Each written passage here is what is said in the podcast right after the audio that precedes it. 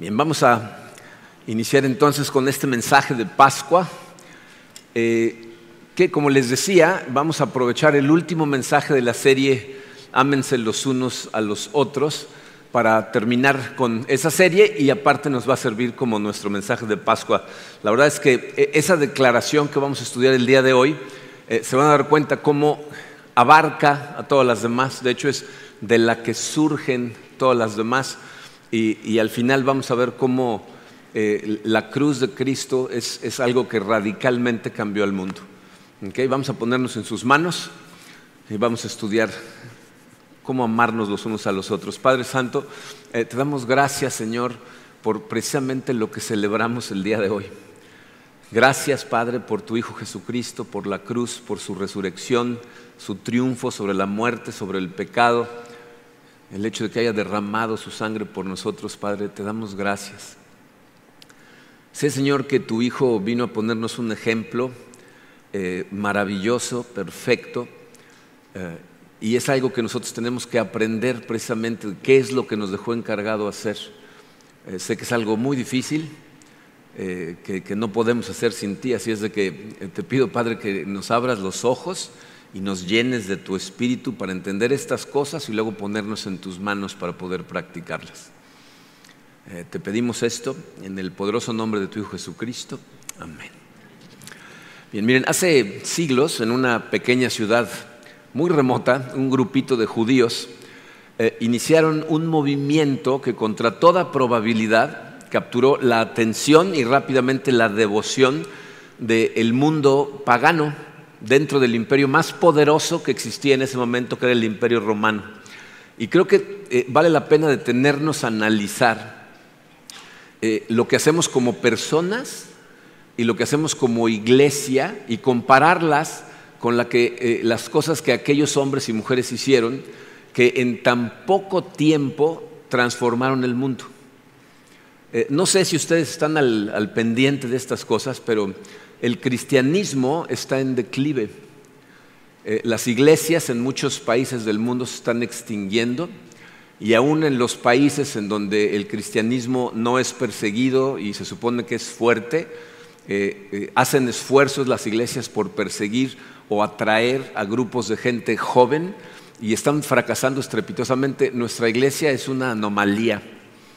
El hecho de que aquí tengamos un grupo eh, eh, vibrante de gente joven, desde secundaria hasta profesionistas, que se reúnen a adorar a Dios, es algo que está empezando a desaparecer en nuestro mundo. Eh, entonces tenemos que preguntarnos qué es lo que estas personas del primer siglo hacían que no estamos haciendo hoy. O sea, ¿qué lograba que la fe de esas personas fuera tan atractiva, tan resistente, ¿no? tan irresistible? Porque debemos hacernos preguntas, ¿cómo es posible que una secta religiosa que nació eh, en un rincón del, imperio romano y, al que al líder lo, rechazó su propia gente y luego lo crucificó el gobierno de ese imperio, sobreviviera ante toda la resistencia que tenía, que era abrumadora?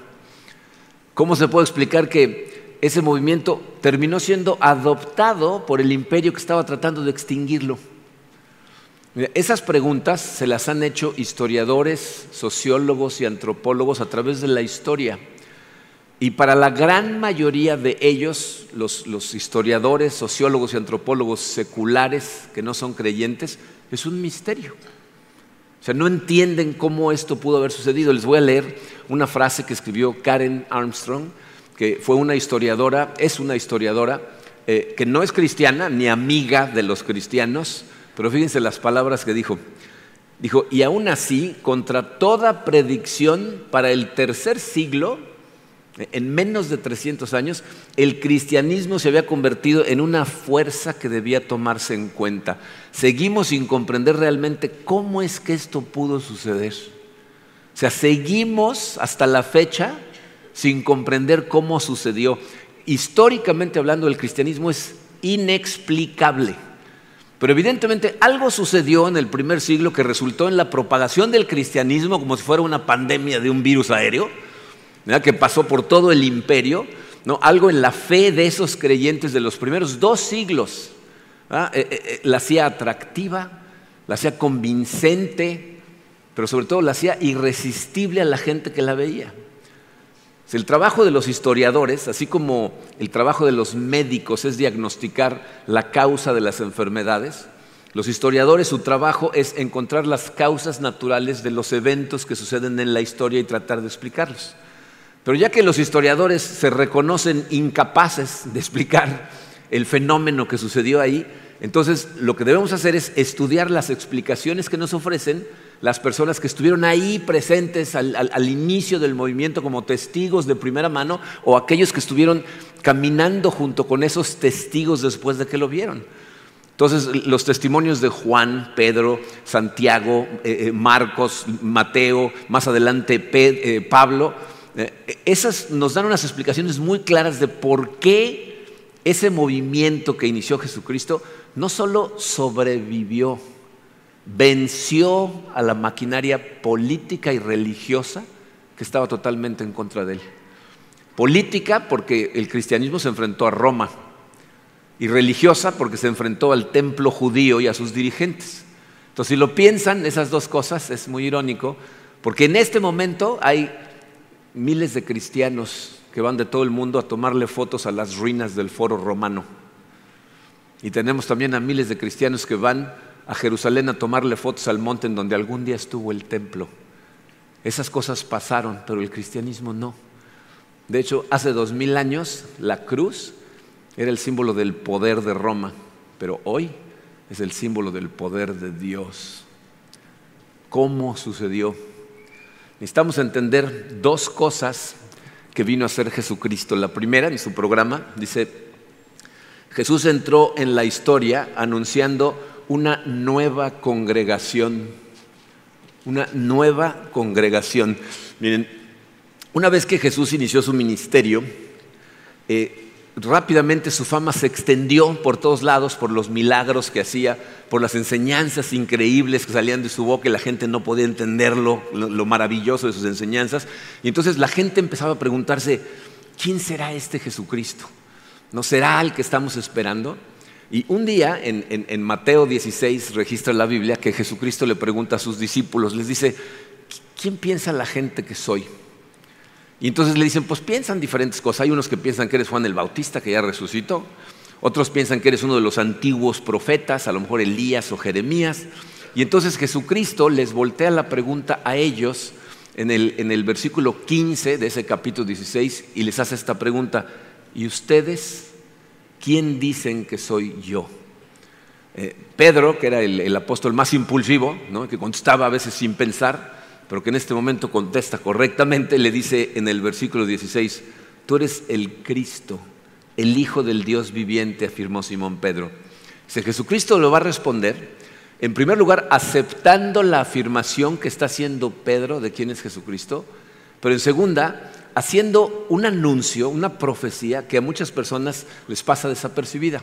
Son palabras que hemos leído muchas veces y muchas veces las pasamos tan rápido que no nos detenemos a pensar en lo que está diciendo.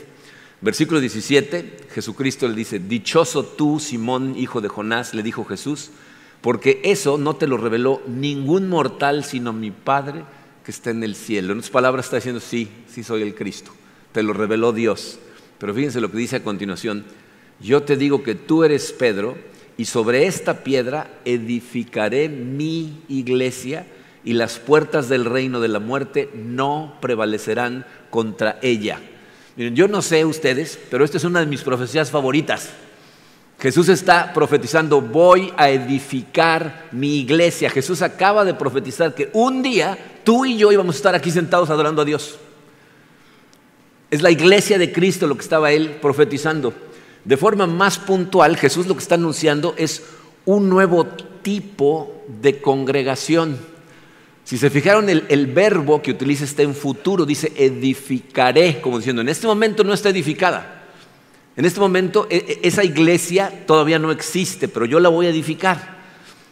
Se aproxima, viene en el horizonte algo que va a empezar a suceder, que es que la iglesia de Cristo. Eh, si, tú ya tomaste el curso de introducción a comunidad de fe, seguramente me has oído hablar de estas cosas. La, palabra iglesia es una palabra que nosotros no tradujimos al español del griego, simplemente la españolizamos. El término en griego es eclesía y nosotros decimos iglesia. Eclesía en aquel, en aquel entonces eh, se, comprendía como una asamblea o congregación. El significado literal de la palabra es llamado. Eclesía significaba llamado. Entonces, en las ciudades griegas, cuando querían hacer una reunión de cierto tipo de gente, hacían un llamado y se juntaba una asamblea. Eso lo podemos ver en otros lugares en la Biblia para que veas cómo se utilizaba cuando se traduce al español. Por ejemplo, en Hechos 19, a lo mejor recuerdan cuando Pablo está en Éfeso, eh, Pablo causa un, disturbio total en Éfeso, porque la gente se empieza a convertir al cristianismo y entonces hay un grupo de, eh, eh, plateros, gente que hacen figuras de plata, que hacían figuras de la diosa Artemisa. Y entonces cuando la gente se empieza a convertir al cristianismo, dejan de comprar los ídolos de plata de Artemisa, se les empieza a acabar el negocio y se hace un disturbio en la ciudad. Los plateros llaman a una reunión de, todos los, obreros del ramo, y, ahí este, en esa, reunión hay un griterío espantoso, y fíjense cómo dice Hechos 19, versículos 32, no está en su programa, pero Hechos 19, 32 dice, había confusión en la asamblea, cada uno gritaba una cosa distinta y la mayoría ni siquiera sabía para qué se habían reunido. Esa palabra asamblea es la misma palabra que utiliza Jesucristo cuando dice, edificaré mi asamblea, edificaré mi iglesia.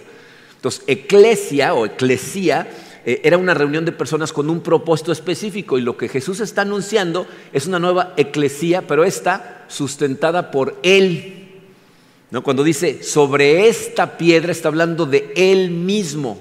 Sobre esta piedra edificaré mi iglesia. Por eso en Hechos 4 eh, nos dicen que eh, Jesucristo era la piedra angular que desecharon los constructores. Él era el cimiento, la fortaleza, el sustento de esta iglesia que venía. Entonces, esto quiere decir que Jesús no es simplemente uno más en una lista larga de profetas que vinieron hablando de parte de Dios, ni tampoco era un celote, es decir, un, guerrillero que venía eh, a derrocar a Roma por la fuerza. Había un grupo de celotes que eso es lo que querían hacer. ¿no? De hecho, ¿saben qué es muy interesante? El imperio romano tenía a Jesucristo sin cuidado. No le preocupaba en lo más mínimo. De hecho, sus seguidores le decían, pero a ver, ¿quieren que paguemos impuestos? ¿Qué les decía Jesús? Pues paguen. No, al César lo que es del César. Mi reino no es de este mundo. Yo no me vengo a pelear con los reyes de este mundo. Mi reino está por encima de este mundo. Y eso a sus seguidores les causaba mucho problema y confusión. Porque ellos estaban esperando precisamente que Jesucristo eh, viniera a derrocar a Roma por la fuerza. Pero Jesús no era ninguna de esas cosas, no era un profeta, no era un guerrillero. De hecho, la razón por la que no lo entendían es porque Jesús estaba en una categoría de uno. Es único. Pedro le da justo al clavo cuando le dice, tú eres el Cristo, el Hijo del Dios viviente. Entonces, a diferencia de todas las demás personas que habían venido hablando de parte de Dios, Jesús está anunciando algo nuevo para el mundo que nada ni su propia muerte podía detener. Dice, nada va a prevalecer contra nosotros, ni las puertas del infierno. Este movimiento va a crecer. Sus palabras no estaban profetizando un lugar, sino un grupo de gente, una congregación que señalaba un movimiento. Eh, eso que Jesús promete ahí va a suceder en muy poco tiempo, porque apenas unas semanas después de que Jesucristo muere, resucita y asciende al cielo, eh, eh, sus seguidores que hacen salen a la calle a Jerusalén y el movimiento empieza a moverse. ¿no? Llenos del Espíritu Santo empiezan a predicar a Jesucristo y la eclesía de Jesús empieza y empieza a moverse. Eh, en poco tiempo ellos mismos se dan a sí mismos un nombre que en ese momento no es iglesia, ni tampoco es cristianos. El, término cristianos aparece muchos años después en la iglesia de Antioquía y aparte es un término que utiliza la gente de forma despectiva. Esos cristianos, ¿no? Les decía, ¿no? O sea, era más bien despectivo. Eh, al inicio, ellos se llamaban a sí mismos con un nombre muy dinámico que comunicaba dirección, intención, pasión por parte de ellos. Se llamaban a sí mismos el camino. Decían, nosotros somos parte de el camino y el camino empezó a crecer. Entonces regresamos a la pregunta, ¿qué lo hizo crecer tan rápido? Miren, eh, para responder esa pregunta tenemos que regresar un poquito en la historia porque ya me fui hasta la ascensión, entonces vamos a regresarnos al ministerio de Jesucristo.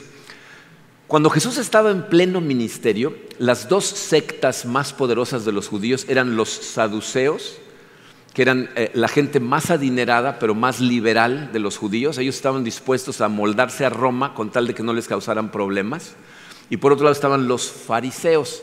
Los fariseos eran los más legalistas, más aferrados a sus tradiciones. Y los dos grupos eran enemigos de Jesucristo. Entonces, en el Evangelio de Mateo, en el capítulo 22 encontramos estos pasajes empezando por el 34. Dice, los fariseos se reunieron al oír que Jesús había hecho callar a los saduceos. O sea, los saduceos trataron de ponerle trampas a Jesús, no pudieron, entonces los fariseos dicen, bueno, a ver, nos toca. ¿no? Uno de ellos, experto en la ley, le tendió una trampa con esta pregunta. O sea, lo que nos está diciendo aquí eh, Mateo es que esta persona que está a punto de hablar, no, le va a hacer una pregunta a Jesús para tratar de aprender algo, sino que va a tratar de agrandarse a sí mismo a los ojos de sus congéneres, haciendo tropezar a Jesucristo. Ya lo intentaron eh, eh, los saduceos con preguntas teológicas y no pudieron. Entonces, bueno, ahora vamos a intentarla con una pregunta legal, ¿no? acerca de las leyes. Y entonces le hace esta pregunta, versículo 36, Maestro, ¿cuál es el mandamiento más importante de la ley? Miren, esa pregunta no es una pregunta inusual o difícil. O sea, esa no puede ser la trampa, porque esa pregunta cualquier buen judío la podía contestar. Entonces, eh, no sabemos a dónde quiere llegar este maestro de la ley, porque lo está tratando de llevar hacia una trampa, nos lo dice el pasaje, ¿no?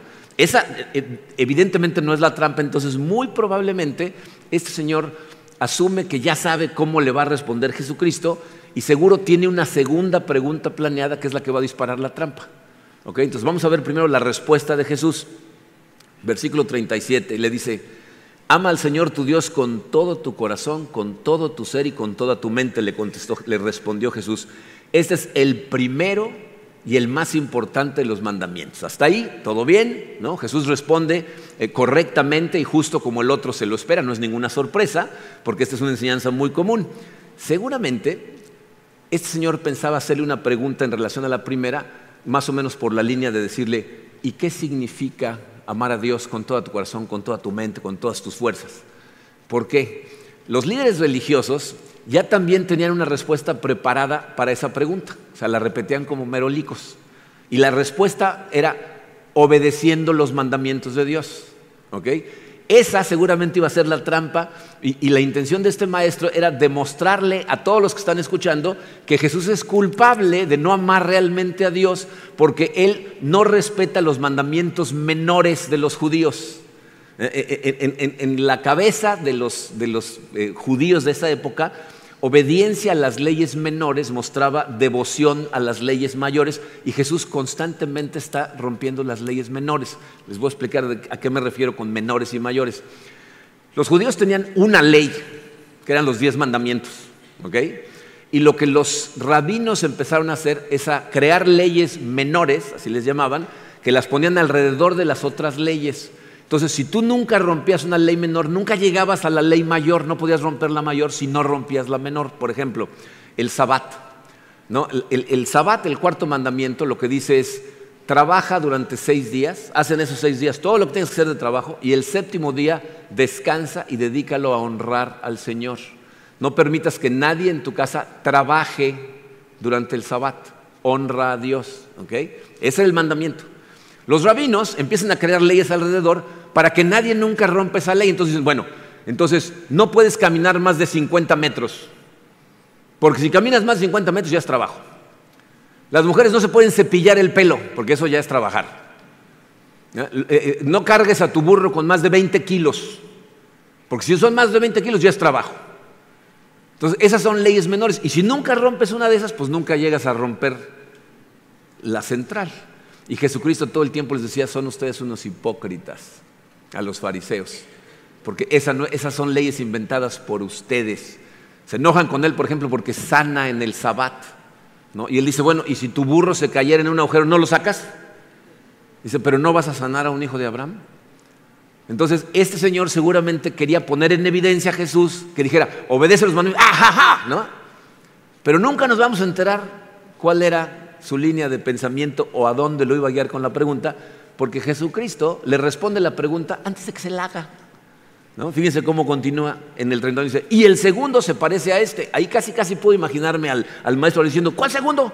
Yo pregunté por uno. ¿No? ¿De, qué estás hablando? Un segundo mandamiento, ¿no? Entonces Jesucristo, casi me lo puedo imaginar levantando la mano. y el segundo, eh, eh, eh. Y el segundo se parece a este. Y le dice, ama a tu prójimo como a ti mismo.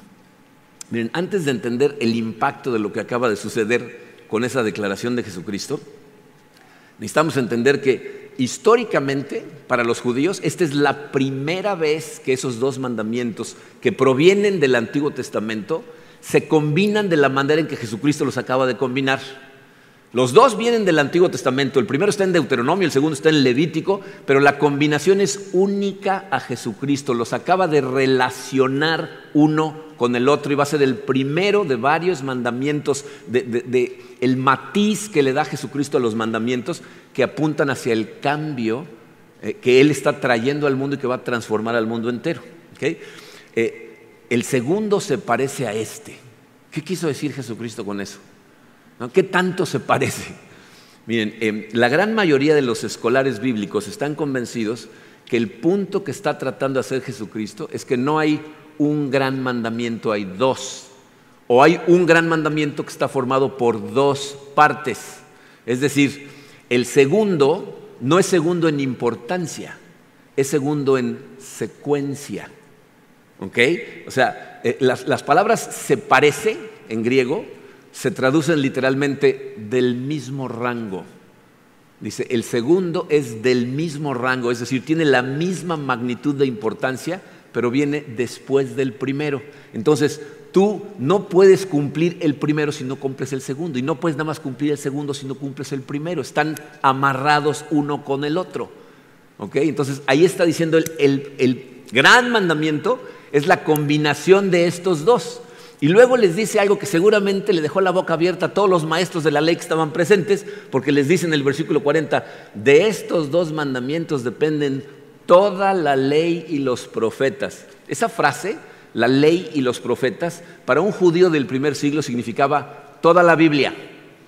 Eso es lo que significa toda la ley y los profetas, toda la Biblia que ellos conocían. Entonces, de acuerdo a Jesucristo, toda la Biblia se puede resumir en dos mandamientos. El léxico griego, el, diccionario griego, eh, da esta definición de lo que significan esos dos mandamientos. Dice, tal como una puerta está sostenida por las bisagras, todo el Antiguo Testamento está sostenido por estos dos mandamientos. Entonces, fíjese qué es lo que acaba de hacer Jesucristo. Si tú le hubieras preguntado a un judío de la época, ¿cómo demuestras tu amor por Dios? Su respuesta automática hubiera sido obedeciendo sus mandamientos. Y Jesucristo les acaba de dar una nueva respuesta a esa pregunta. Tu forma de demostrar que amas a Dios es amar a tu prójimo. La única manera en que tú vas a demostrar que realmente amas a Dios es amando a tu prójimo. Entonces, no, no nada más son los dos más grandes mandamientos. E, estos resumen, escuchen esto, toda posible aplicación de todos los demás mandamientos. Todos los demás. Piensen en lo que nos dice después el apóstol Pablo en 1 Corintios 13. Tú puedes darle todo tu dinero a los pobres, puedes pasarte la vida enseñando, morirte en el camino por enseñarle a la gente, pero si no es por amor, como si no hubieras hecho nada. O sea, esos dos mandamientos definen la aplicación de todos los demás. Si no hay amor detrás de cualquiera de tus acciones, aunque le digas la verdad a la gente, si no es por amor y con amor, eres como un fierro haciendo ruido, dice Pablo. Entonces fíjense lo que le está diciendo a los maestros de la ley que trataban a la gente horrible. Les está diciendo, cualquier persona que maltrata a otra persona no ama a Dios. O sea, los acaba de poner en evidencia a ellos. Ellos según ellos iban a tener una trampa y ellos acaban de caer en su propia trampa. No puedes afirmar que sigues el primer mandamiento si no cumples el segundo. Pero más adelante Jesucristo va a hacer algo todavía más radical y es en donde encontramos nuestra declaración los unos a los otros. Vamos a adelantarnos ahora sí casi al final de la vida terrenal de Jesucristo. Jesús está con sus discípulos celebrando la última cena. Vamos a ir a Juan 13, a partir del versículo 33. Dice Jesucristo, mis queridos hijos, poco tiempo me queda para estar con ustedes. Me buscarán y lo que antes les dije a los judíos, ahora se lo digo a ustedes. A donde yo voy, ustedes no pueden ir. Lo que Jesús empieza a hacer a partir de eh, ese pasaje es empezar a despedirse de sus discípulos, pero al mismo tiempo empieza a tratar de transmitirles las verdades más importantes que quiere que se queden en su cabeza, porque Él ya se va. Y entonces les dice estas palabras a continuación, versículo 34. Este mandamiento nuevo les doy. ¿Otro mandamiento más?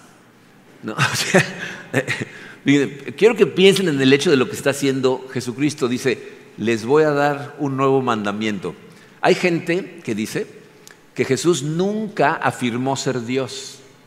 Díganme, por favor, ¿quién es el único que dicta mandamientos en este universo? Dios. Él es el único y Jesús dice, ahí les va este mandamiento. Obviamente, pues también Dios es el único que perdona pecados, que le devuelve vista a los ciegos, que resucita gente y Jesucristo hizo todas esas cosas. Pero aquí les está diciendo, les voy a dar un nuevo mandamiento. En realidad cuando lo analizamos nos damos cuenta que lo que nos está dando es una nueva forma de cumplir un mandamiento. Dice, este mandamiento nuevo les doy, que se amen los unos a los otros. Dice, la palabra amar, eh, amor es un sustantivo, pero aquí Jesucristo la acaba de convertir en un verbo y aparte un verbo en forma imperativa, o sea, lo convierte en un mandamiento. Como hemos estudiado aquí muchas veces, lo que Jesús nos está diciendo es, eh, nos está hablando de un tipo diferente de amor, o sea, no nos está ordenando sentir algo por los demás, sino hacer algo por los demás. Ahora, si lo piensas hasta ahí, ¿no? si, si ahí le paráramos, que se amen los unos a los otros, esto no es nada nuevo.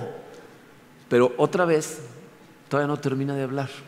Y lo que está a punto de decir es lo que cuando los discípulos lo comprendieron a profundidad, transformó radicalmente al mundo. Y estoy convencido de que si nosotros lo entendiéramos y lo aplicáramos, lo volvería a transformar. Fíjense lo que les dijo. Así como yo los he amado, también ustedes deben amarse los unos a los otros. Jesús se acaba de poner a sí mismo como el estándar de lo que significa amar. Piensa en lo que eso significa, ¿eh? Porque tratar a otra persona como tú esperas ser tratado es una cosa, pero tratar a una persona como Cristo te ha tratado a ti es otra totalmente diferente. Acaba de levantar la barra al nivel más alto de lo que significa amar. Dice, ustedes tienen que amarse unos a los otros como yo los he amado. Y miren, yo trato de imaginarme estas escenas, se los he dicho muchas veces, Trata de imaginarte las escenas bíblicas como, lo que son, escenas reales de gente real que vivió estas cosas. Y me pongo a pensar en lo que debe de haber pasado por la cabeza de cada uno de los discípulos cuando les dijo esas palabras. Esto convirtió esa declaración en algo muy personal para cada uno de ellos, porque seguro cada uno de ellos viajó a un lugar diferente en el tiempo, en el pasado, al momento en que Jesús los había encontrado en momentos en los que ellos le fallaron a Jesús, eh, hicieron las cosas equivocadas, actuaron o respondieron de forma equivocada y Jesús de todas maneras los invitó a seguirlo, restauró sus relaciones y los amó. Entonces me puedo imaginar eh, en la cabeza, por ejemplo, imagínate Mateo. Mateo era un recolector de impuestos cuando Jesucristo lo encontró. ¿Te acuerdas, Mateo, cuando te encontré? Odiado por tu comunidad, la vergüenza de tu familia. Y sin embargo te invité a seguirme. Ahora tú ve y extiende esa gracia a toda la gente por el resto de tu vida. Así como yo te amé, ama tú ahora a la demás gente. ¿Se acuerdan de cuando eh, Natanael, Felipe va a buscarlo para presentarle a Jesucristo? Y dice, de Nazaret, de ese pueblo rascuache, ¿qué cosas van a salir de ahí?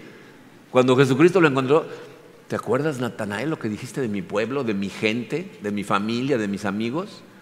Y aún así, te invité a seguirme. Ahora tú ve y extiende esa misma gracia a toda la demás gente por el resto de tu vida. Pedro, no cuando dice, tira la red de ese lado por dentro, no tiene idea de lo que está diciendo este individuo, pero bueno. ¿Te acuerdas, Pedro? De que dudabas de mí, de que no tenías idea si realmente era yo y de todas maneras te invité a seguirme. O sea, uno por uno seguramente viajaron a un momento en particular y entendieron que Jesucristo le estaba pidiendo algo que no estaba en su capacidad. Pero entonces les dice estas palabras, versículo 35, de este modo todos sabrán que son mis discípulos si se aman los unos a los otros. O sea, amándose como yo los he amado, la gente va a saber que son mis discípulos. Dicho de otra manera, de la única forma en que este movimiento va a crecer es si ustedes se aman los unos a los otros como yo los he amado. Cuando la gente los vea amarse de esa manera, entonces este movimiento va a explotar.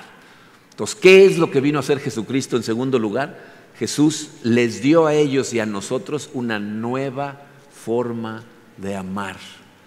Tienes que amar a los demás como Jesucristo te amó a ti.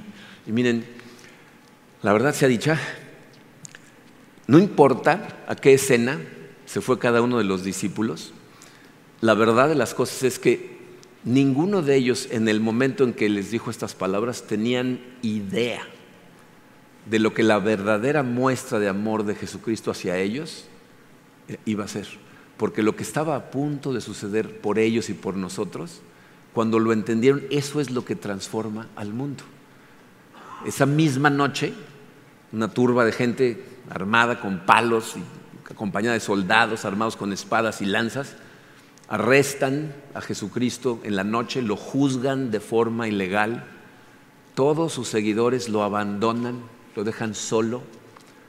Jesucristo va a ser golpeado, va a ser azotado por los romanos y luego dejándose presionar por los judíos, los romanos le van a dar a Jesucristo la muerte más dolorosa que ha ideado el ser humano, que es la crucifixión. Lee un día acerca de lo que significa la crucifixión, es la muerte más dolorosa, es una tortura que termina por ahogar a la persona en su propia sangre. Y lo crucifican. Yo no puedo imaginar lo que debe haber pasado por la mente de sus discípulos esas dos noches, el viernes en la noche y luego el sábado en la noche en la quietud de sus camas, pensando en el que habían puesto su fe, en el que habían creído, al que habían seguido durante tres años. ¿Qué tipo de vacío, de desesperación debe haber habido en sus corazones? Pero el tercer día, el domingo al amanecer, las mujeres van al sepulcro. Eh, si, le hubieran puesto cinco segundos de atención, debería haber habido un montón de gente esperando la resurrección. Porque se los dijo de la manera más clara. Me van a matar y al tercer día voy a resucitar. Pero estaban tan metidos en su dolor, en su depresión, en preguntarse si estaban en lo correcto o no, que las mujeres fueron las únicas que fueron a la tumba y cuando llegan la encuentran vacía. Y un ángel del Señor, de acuerdo a Lucas, les dice estas palabras, ¿por qué buscan ustedes entre los muertos al que vive? No está aquí, ha resucitado. Y si conoces las escrituras, las mujeres salen corriendo, le dicen a los discípulos, los discípulos corren, regresan, todo el mundo está alborotado y Jesucristo empieza a parecerse a sus discípulos, a otros discípulos, a grupos grandes de personas. Entonces entienden después de cierto tiempo que el amor más grande, la muestra de amor más grande que ha sido realizada jamás en la historia de este mundo, es el hecho de que Jesucristo, el Cristo, el Hijo de Dios hecho hombre, dio su vida por pecadores como tú y como yo. Gente común y corriente como nosotros. Y los discípulos fueron testigos de esto, ellos lo vieron, conocieron a Jesús y lo vieron resucitado. Y por eso ellos estuvieron dispuestos a morir, no nada más a vivir para Él, a morir con tal de llevar el mensaje de lo que habían visto. ¿Y cómo llevaron ese mensaje? ¿Haciendo qué? Amándose los unos a los otros. O sea, la gente lo que veía era el amor de los discípulos entre ellos y de cómo amaban a la demás gente. Y ese amor es lo que hizo que el cristianismo explotara de forma increíble por todo el imperio romano. Miren, hasta la fecha hay cartas que sobrevivieron a nuestra época, de cuando los emperadores mandaban a gente y le decían, ¿qué está pasando ahí con esos cristianos? Y las cartas que les contestaban, en donde le decían, estos cristianos son incomprensibles. el amor que se tienen unos por otros no se ha visto nunca. Esta gente no nada más cuida a sus pobres y a sus enfermos, cuida a los nuestros. Los cristianos todo el tiempo están preocupados por quien necesite, aunque seamos nosotros, aman hasta nuestros soldados que los someten. ¿Saben por qué el cristianismo explotó tan rápido por todo el imperio romano? Por los soldados que se convertían y los llevaban a otros lugares y ellos llevaban la palabra de Dios cuando veían el amor de la gente a la que tenían sometida por ellos mismos ese incomprensible sacrificio hizo que la pasaran a una generación y a otra generación y a otra generación y se extendió hasta nuestros días. Y la pregunta es, si hoy seguimos haciendo lo mismo, si seguimos amándonos como Cristo nos amó, ese es el estándar. Tú y yo sabemos que para nosotros como seres humanos eso es imposible. Pero ese es el poder de la cruz. Jesucristo murió en la cruz para que todo aquel que pusiera su fe en Jesucristo iba a ser lleno de su espíritu. Y por eso Jesucristo prometió otra cosa. Dijo, ustedes van a poder hacer lo mismo que yo y más. Porque yo me voy. Pero el espíritu va a vivir en ti cuando pones tu fe en la cruz. Ese es el poder de la cruz. Por eso celebramos la Pascua. Porque la muerte de Cristo en la cruz logró no nada más comprar vida para ti, sino sellarte con tu Santo Espíritu y darte el poder para vivir tu vida tomado de su mano y amar como Cristo te amó a ti. Y por eso celebramos la Pascua cada año y celebramos juntos la cena del Señor que representa el sacrificio que Cristo hizo en la cruz. Y eso es lo que vamos a hacer en este momento como familia. Preparen sus elementos, por favor. Eh, les recuerdo que esta es una celebración que hacemos las personas que hemos puesto nuestra fe en Jesucristo. Si tú no conoces a Cristo, no has puesto tu fe en Él, eh, no te sientas obligado a participar o presionado a participar en algo en lo que tú en este momento no crees. Esto es para la gente que ha puesto su fe en Cristo. ¿A alguien le faltan elementos? Levante su mano, por favor. Déjenla levantada porque hay gente que se va a acercar con una charolita para llevarle sus elementos.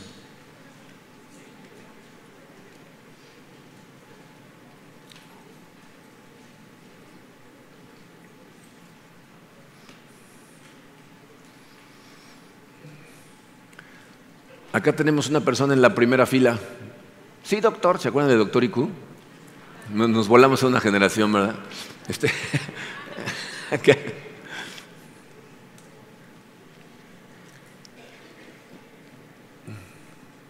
Betty, allá en la orilla tenemos a varias personas.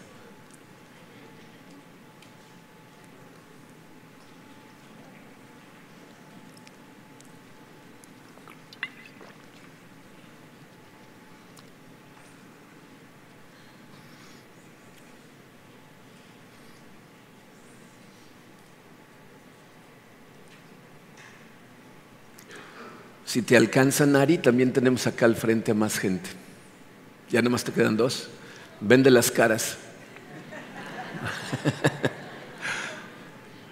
tenemos más atrás. ¿No? Acá tenemos a dos personas. Se me hace que no van a alcanzar. La multiplicación de los panes, compartan con el de al lado. Literal, ¿eh? creo que ya se nos terminaron, ¿correcto? ¿Sí? Sí. Bueno, los que alcanzaron.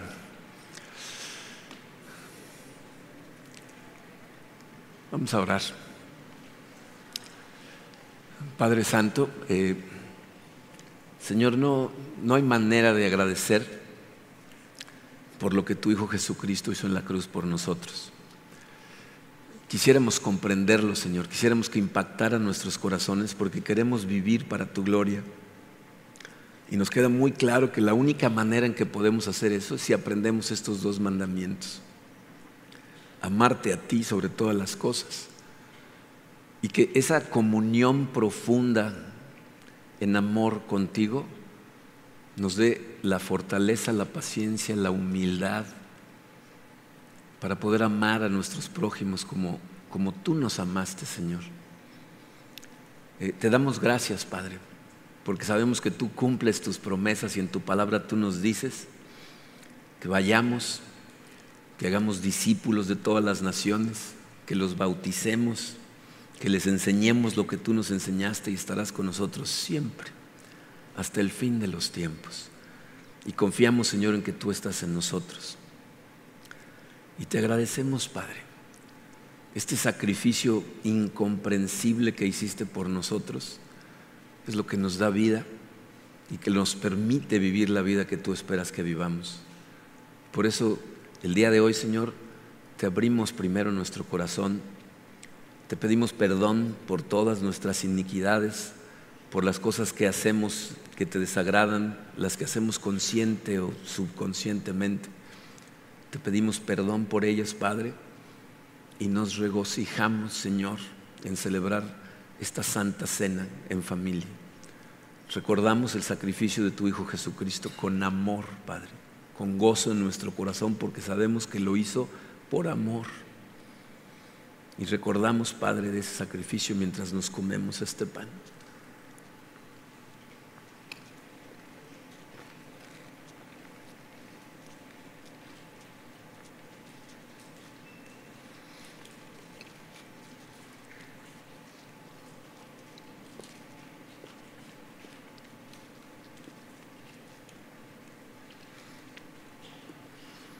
Cada uno de nosotros, Señor,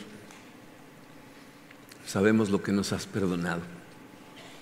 Conocemos nuestros corazones, sabemos cosas acerca de nosotros mismos que solamente tú sabes. Y sabes que durante mucho tiempo vivimos con vergüenza, con culpabilidad.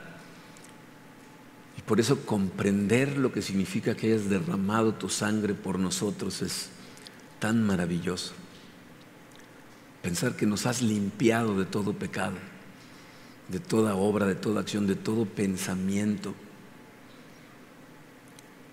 Recordamos ese sacrificio, Señor, y nos regocijamos en saber que gracias a tu sangre, todos los que estamos en ti, ahora somos limpios, como la nieve. Y tu Padre nos ve con la perfección que ve a su Hijo Jesucristo. Te agradecemos y recordamos el derramar de tu sangre, Señor, mientras nos tomamos este jugo.